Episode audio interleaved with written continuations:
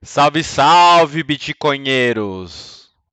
Estamos hoje no terceiro dia de palestras é, do evento Bitcoin Miami 2022, o maior encontro de bitcoinheiros atualmente vigente, que acontece cada, cada dois anos. É a Copa do Mundo do Bitcoin, em outras palavras.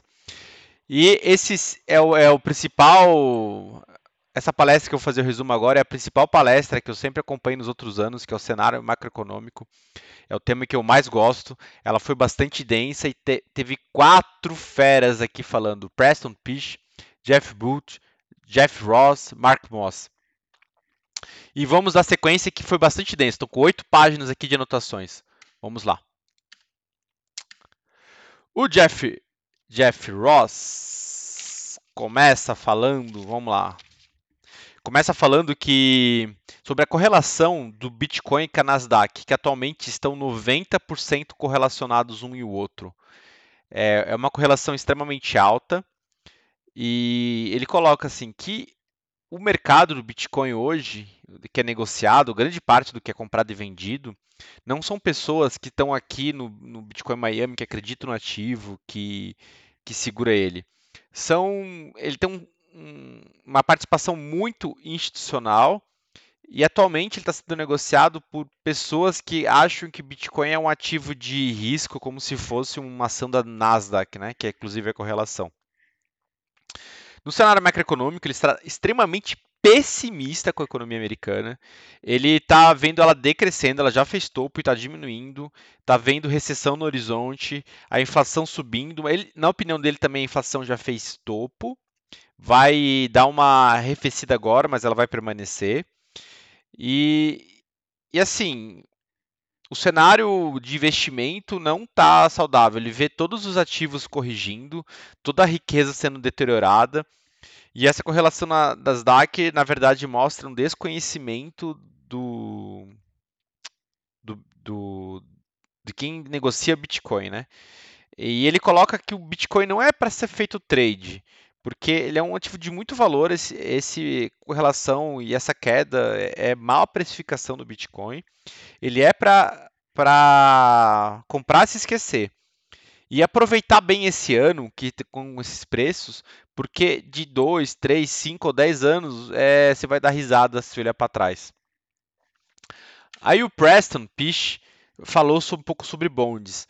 A inflação é, ele falou que além da impressão, também teve uma quebra, uma quebra da cadeia de suprimentos global. Com todas essas intervenções que causaram, assim, é, lockdowns e, e, todas as distorções causadas na, na economia. E agora nós estamos num momento único da história, assim, que ninguém que está vivo viu tal cenário absurdamente complexo, é, que temos que a inflação está 8% nos Estados Unidos, a inflação real, assim, na verdade é maior, esse 8% são os números oficiais. E os juros estão em 2%, ou seja, é, todos os bondes na economia estão com juros reais de menos 6%. Esse é o maior spread negativo que qualquer pessoa jamais viu viva hoje, né? E é um grande elefante na sala. Aí o Mark Moss, ele entra falando que agora é um momento muito especial na história da humanidade, porque tem três ciclos distintos no mundo que estão convergindo com uma ruptura, é, um reset do ciclo nesse momento. Ele fala que o primeiro ciclo é um, um ciclo político, social e cultural, que é de mais ou menos a cada 250 anos. E ele faz um pêndulo social entre descentralização e centralização, centraliza, descentraliza, né? E vai convergindo assim. O outro ciclo que tem é um ciclo de dívidas, que, que tem mais ou menos 80 anos de duração, que acaba, acaba a dívida crescendo, crescendo, crescendo, até ficar insustentável, aí tem um reset dessa dívida, e agora ele também está vendo um topo desse ciclo de dívida com um possível reset no, no momento. E ah, da centralização e descentralização também. Estamos no pico de centralização, de coerção, e ele também vê um movimento para descentralização. E o outro ciclo é um ciclo de tecnologia e de energia. Que grandes rupturas tecnológicas é, aparecem e fazem a sociedade entrar em um novo estágio, que é um ciclo de mais ou menos 50 anos também. E também com o Bitcoin, ele consegue combinar esses três ciclos ao mesmo tempo, tanto político, levando a sociedade para uma descentralização, tira, é, diminuindo a capacidade de centralização e coerção. Tem um ciclo da dívida também que está impagável e aí você consegue fazer um reset dessa dívida colocando o padrão Bitcoin. E a tecnologia também, por, quando entra o Bitcoin, ele consegue integrar toda a sociedade e principalmente a questão da energia, né? O Leita tem, ele está fazendo um livro sobre isso também que explica a importância da, da revolução energética que o Bitcoin traz para a sociedade. E esses três ciclos estão interagindo ao mesmo tempo e, e, estão, e a grande ruptura social que está acontecendo. E o Moss está pessimista também com a economia americana e com o mercado de dívida. Aí o Jeff Booth, ele falou sobre as fases das falências dos impérios, né? Que, ah, ele cita o livro do Ray Dalio, que foi perguntado no livro do Ray Dalio. É... O livro do Ray Dalio, ele coloca que que existem as fases dos impérios falirem. E a quarta fase é a fase da impressão do dinheiro, e a quinta fase é a fase do distúrbio social. Atualmente, já, nós já vivemos essa impressão de dinheiro desde 2008 e 2020 só intensificou, e atualmente estamos nessa quinta fase, que é a fase de distúrbio social que estamos vivendo. Só que falou que no livro, no livro do Ray Dalio faltou uma questão muito importante, que é a questão da tecnologia. A tecnologia sempre foi um motor de transformação social. E lá o Ray Dalio não aborda essa questão tecnológica mudando. No hard money, o ouro, ele cria necessariamente uma centralização, é uma necessidade social, porque a gente, o ouro, ele é, é complexo de você ter velocidade do dinheiro. E ao centralizar o ouro e fazer o papai moeda e construir layers em cima do ouro, nós, através do sistema de dívida, nós conseguimos como sociedade ter um dinheiro muito mais veloz e atender às nossas necessidades de velocidade do dinheiro. Só que como o ser humano ele é, é, torpe, né? Ele, ele aproveita dessa, dessa fraqueza, da necessidade de centralização e abusa desse, dessa capacidade, acaba gerando dívidas sempre maiores e impagáveis, que geram ciclos de dívidas, e as dívidas continuam crescendo, crescendo. Atualmente, essa dívida crescendo está fazendo uma grande transformação, uma grande é, transferência de riqueza dos pobres da classe média para os ricos, né, que são os mais ativos. Isso nada mais é, é bem diferente do livre mercado. O livre mercado é, necessariamente ele é deflacionário, porque a tecnologia é deflacionária. A tecnologia sempre permitiu que se produzisse mais por menos, e isso é, de, é deflacionário. É, por exemplo, na época dos romanos, é, os ciclos de dívida lá na época duravam mais ou menos 60 anos, só que a, a tecnologia acelerou esses, esses ciclos e o reset do dinheiro. Para depois 200 anos, e de, depois 100 anos, e agora faz 50 anos que nós estamos no sistema Fiat petrodólar e já estamos vendo que esse sistema está totalmente deteriorado, já está indo para um reset.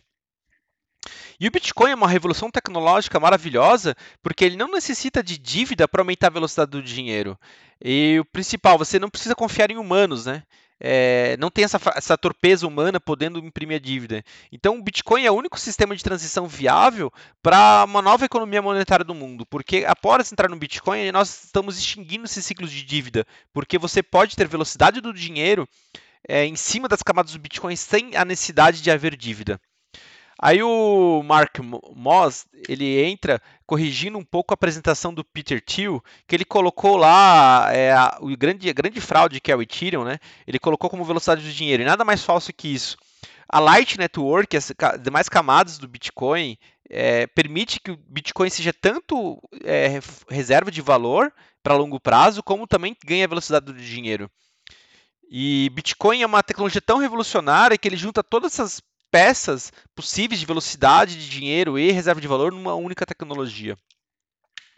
Aí o Preston ressaltou que a revolução do Bitcoin também é, é descentralizada que não necessita de descentralização. E se você coloca lá o Ethereum, ele é totalmente centralizado é, e, é, e, permite que a torpeza dos seus líderes cons consigam deturpar o sistema, como foi feito diversas vezes, né? Não precisa nem citar exemplos.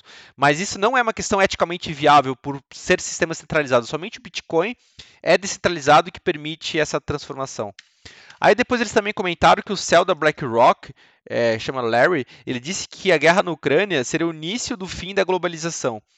E, e os países sem essa diminuindo essa globalização e os países ricos acabam incapazes de conseguir exportar a sua inflação para os países pobres, o sistema Fiat vai colapsar necessariamente. É, todos os sistemas Fiat do mundo já colapsaram.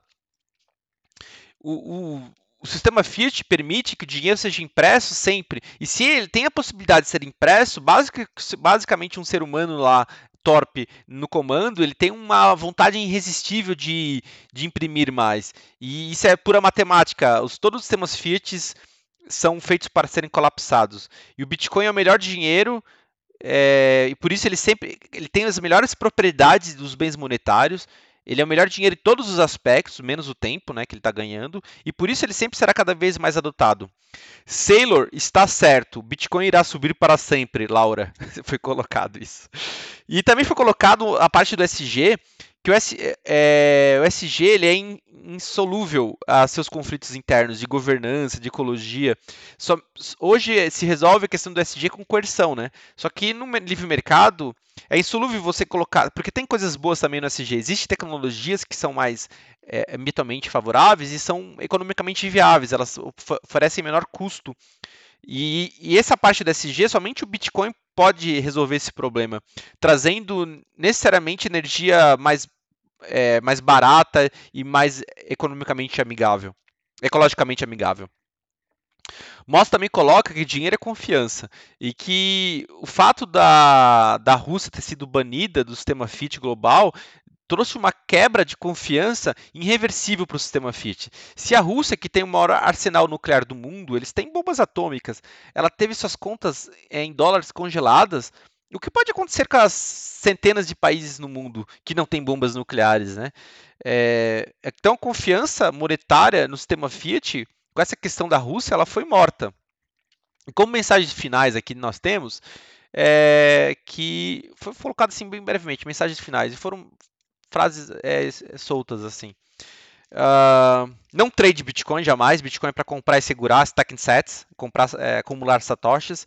Uh, manipulação do dinheiro fiat distorceu toda a sociedade. É, Bitcoin é a saída desse sistema falido, é a esperança, é a verdade, é um futuro melhor. O sistema Fiat vai morrer como sempre morreu, que, é uma grande mentira, uma grande fraude. E, por fim, compre Bitcoin e durma por 5 anos. Aí, quando você acordar, você está feliz da vida. Era isso o resumo de hoje. Dê seu like, se inscreva no canal e continue acompanhando os demais resumos. Um grande abraço!